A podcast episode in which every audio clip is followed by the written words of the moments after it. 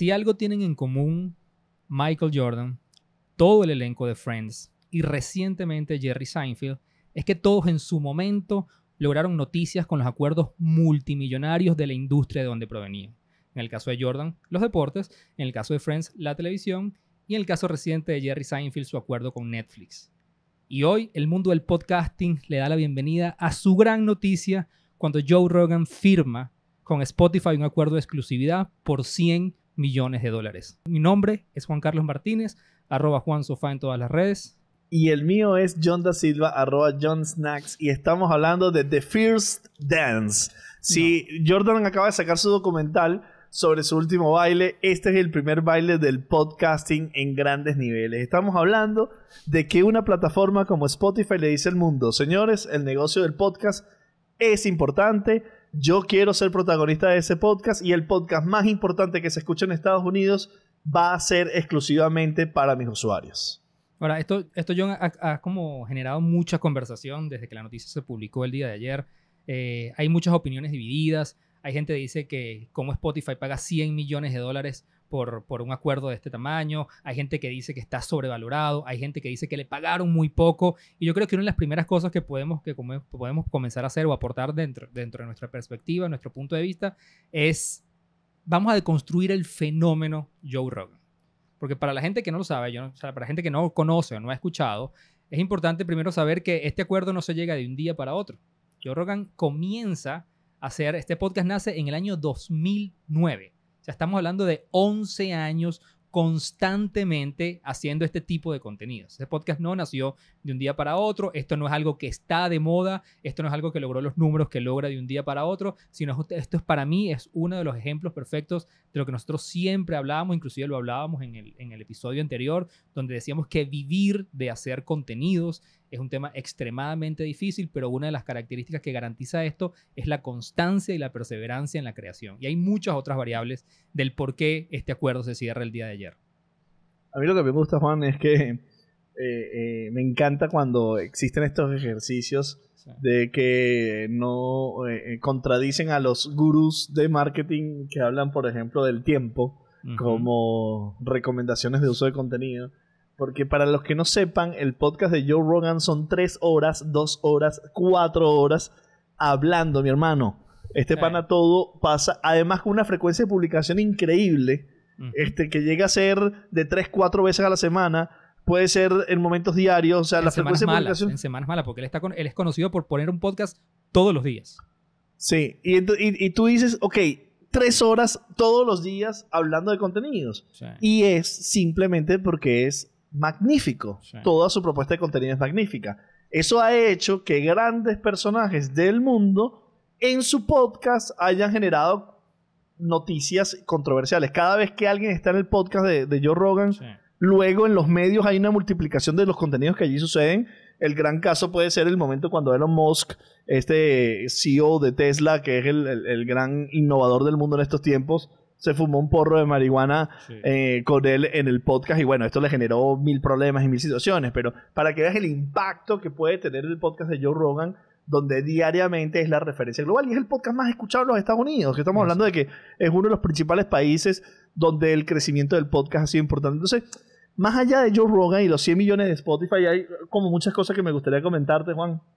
La idea de que una plataforma diga, ya va, espérate porque una de las grandes ideas de un podcast, cuando nosotros hacemos este podcast, por ejemplo, lo que nos encanta es que el podcast es RCS, entonces nos va a dar una dirección y que nosotros lo podemos pegar a muchos distribuidores para amplificar la audiencia. Y entonces eh, este podcast tú lo puedes ver en YouTube, lo puedes escuchar en en Evox, lo puedes escuchar en, Google Podcast, lo puedes escuchar en Spotify. Y eso es una de las cosas maravillosas, la distribución. Pero no, ahora vemos esta jugada que dicen, no, no, no, ya va este podcast no, ya no pasa a ser gratuito, ya no es gratuito, y es solamente mío. Esto es una jugada como que, wow. Sí. Estamos hablando con exclusividad. Pero, pero además a mí, eh, una de las cosas que a mí me encanta de esto es que pone de una vez como muy bien sentado el contexto del crecimiento que apenas estamos viendo la punta del iceberg, pero el crecimiento del mundo del podcasting. O sea, estamos hablando, John, que el, este podcast recibe aproximadamente 190 millones de descargas todos los meses. O sea, son 190 millones de personas. Vamos a poner eso en contexto. Se dice que en enero de este año, en un reportaje que, leía recientemente, la mejor audiencia que había logrado CNN en sus canales de streaming habían sido de 140 millones de, personas. 140 millones de personas en el mes de enero de este año, además por toda la situación que se está viviendo, generaron 140 millones de descargas o de personas escuchándolo.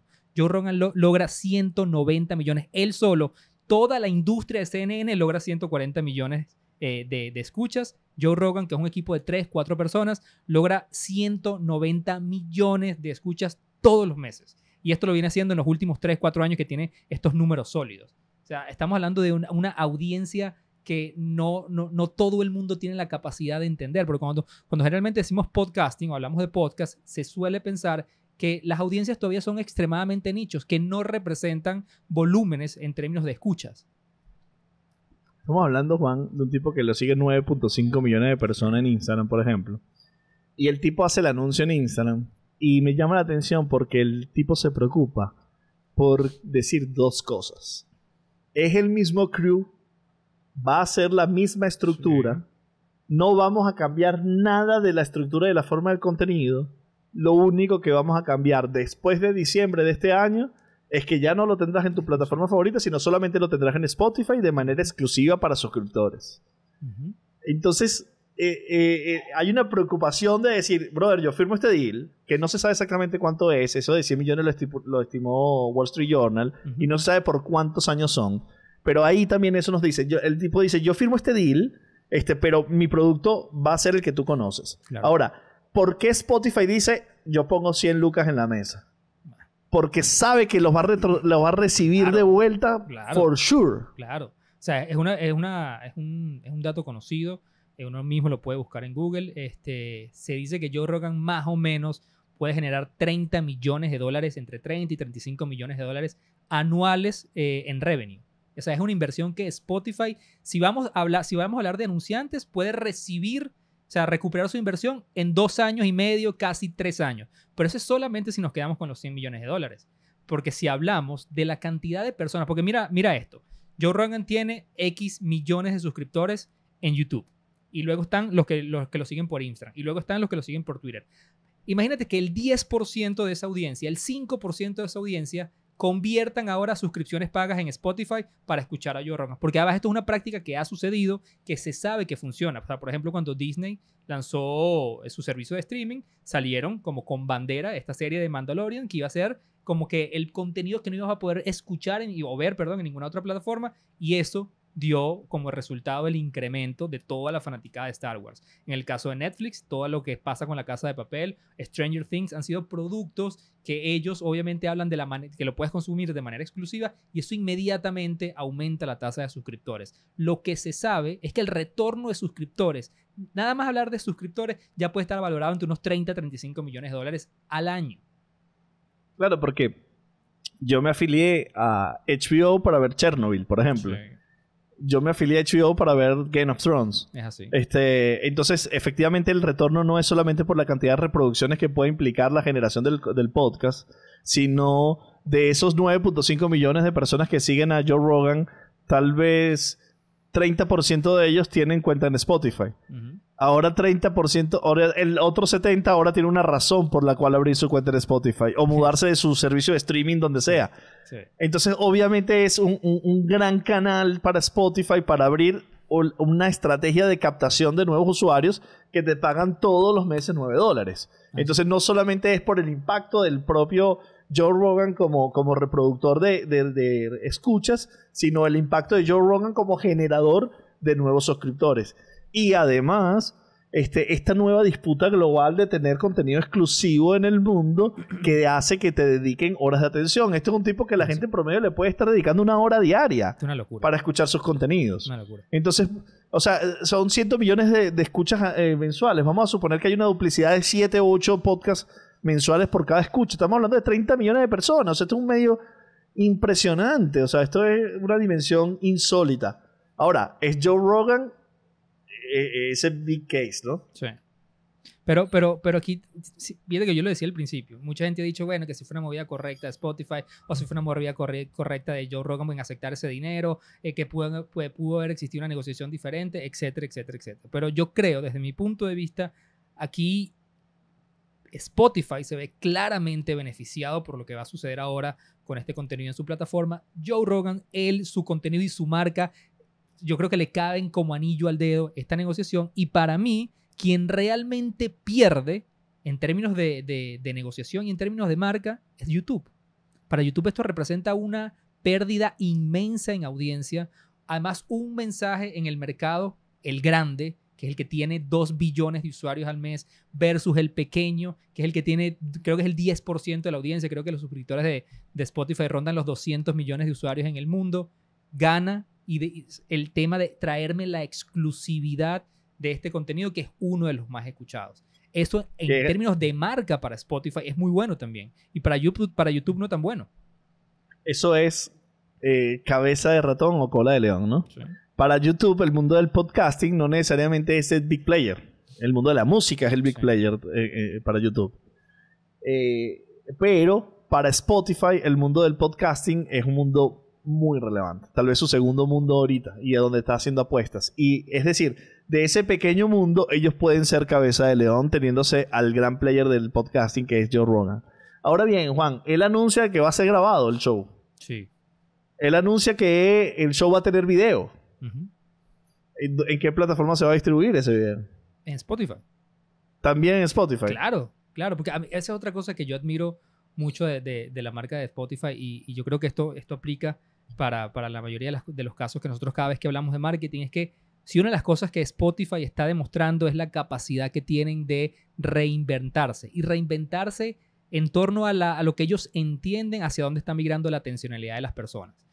Spotify, cuando nació, su promesa siempre fue decir toda la música que quieras al momento que quieras en un solo lugar.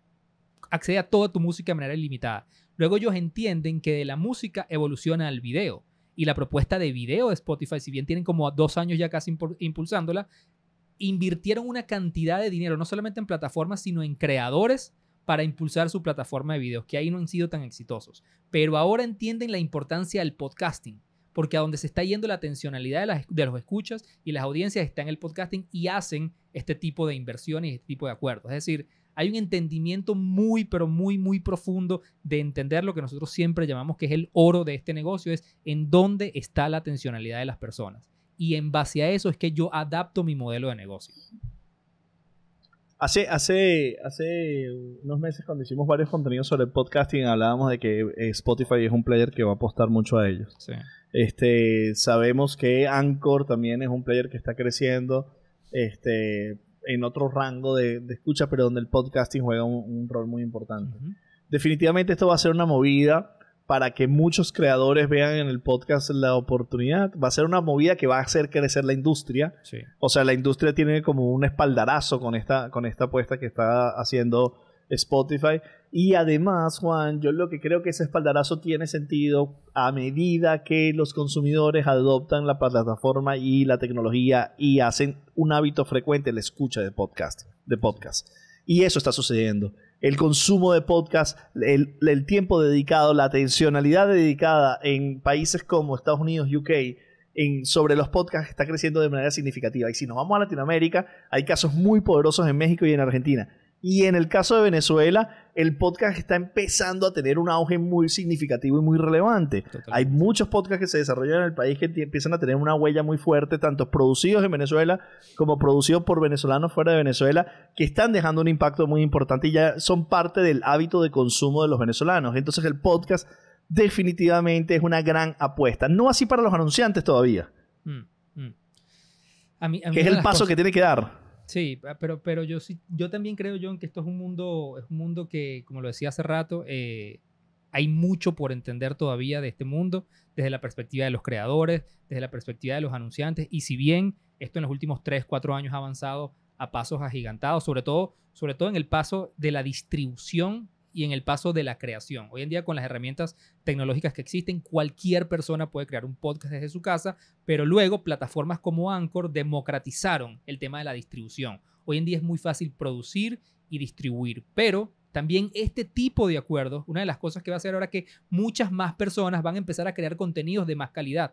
Es decir, ahora lo vuelve un entorno de mucha más competencia, un entorno de donde se va a exigir muchos mejores niveles eh, de contenido, porque obviamente si bien hay una cantidad inmensa de podcasts que se están creando todos los días y yo creo que con el tema de la pandemia y con el tema de este tipo de noticias va a aumentar muchísimo más, pero lo que sí deja en evidencia es que va a ser un mundo mucho más competitivo.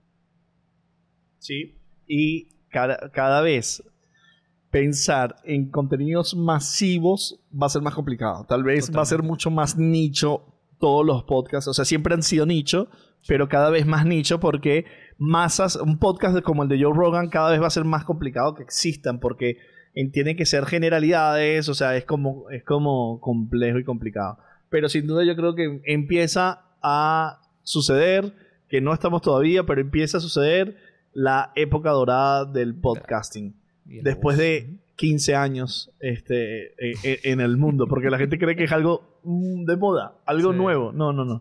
Por ahí hace mucho rato que, el podcast está. Entonces, Juan, creo que, para nosotros es una noticia linda porque somos podcasters. Además, creemos en el formato, creemos en el medio y bueno, creemos que, hay mucho por hacer y queremos hacer, ¿no? Sí, más noticias como esta, a mí como, como, como para cerrar, y esto para, a mí me quedó de de manera muy personal eh, el análisis de este caso, porque para mí Joe Rogan y, este tipo de noticias, para mí resumen lo que nosotros siempre hablamos. Para mí él, una de las cosas que entendió fue como descifrar esa fórmula de éxito que le funcionó a él. No quiere decir que le funcione a todo el mundo, pero una de las cosas que él sí realmente a lo que se mantuvo fiel fue siempre encontrar eh, ese, ese, ese punto de vista, porque una de las cosas que, que Joe Rogan para mí eh, ha funcionado muy bien es que él siempre se ha mantenido fiel a su formato. Este, en temas donde todo es políticamente correcto. Él encontró una voz donde no necesariamente es políticamente correcto. El tema de la controversia para él siempre ha sido su ancla, siempre ha sido su bandera. Desde hace 11 años, el tema de su formato, siempre, se, siempre si bien intenta cosas nuevas, pero siempre vuelve a la raíz de lo que le ha funcionado. Y, además, yo creo que eh, a mí yo siempre, yo siempre me queda como la espinita, porque Joe Rogan abiertamente siempre hablaba mal de Spotify. Él siempre decía, no, yo no estoy en Spotify, no me interesa estar en Spotify porque Spotify es una plataforma que no entiende a los creadores, les paga muy mal a los creadores. Para mí, ya él estaba trabajando desde hace muchísimo tiempo en esta estrategia de picarle y morderle con ganas a, Spotify.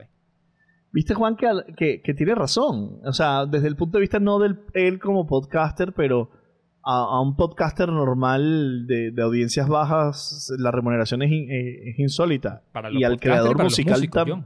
Para los músicos también. Este, pero si te ponen 100 millones de dólares en la mesa, give me your fucking money, ¿no? O sea, ya, cambió el tema, ¿no? Ya, ya no hablo mal de ti, déjame ver cómo empiezo a hablar bien de ti. Ahora, a, mí me llamó la atención el, el, comunicado que hace en Instagram porque lo veo, lo veo no como feliz, no, no, no triste, pero lo veo como que anunciándolo con respeto para sus seguidores. Claro. Porque él entiende que va a haber muchas personas que van a dejar de escucharlo porque no lo van a poder escuchar más. Seguro, seguro. O sea, hay gente. Eh, yo creo que es un tema también de marcas. Hay gente que, que, así como ama y odia YouTube, lo mismo pasa con el tema de Spotify. Luego está la gente que dice te vendiste por dinero.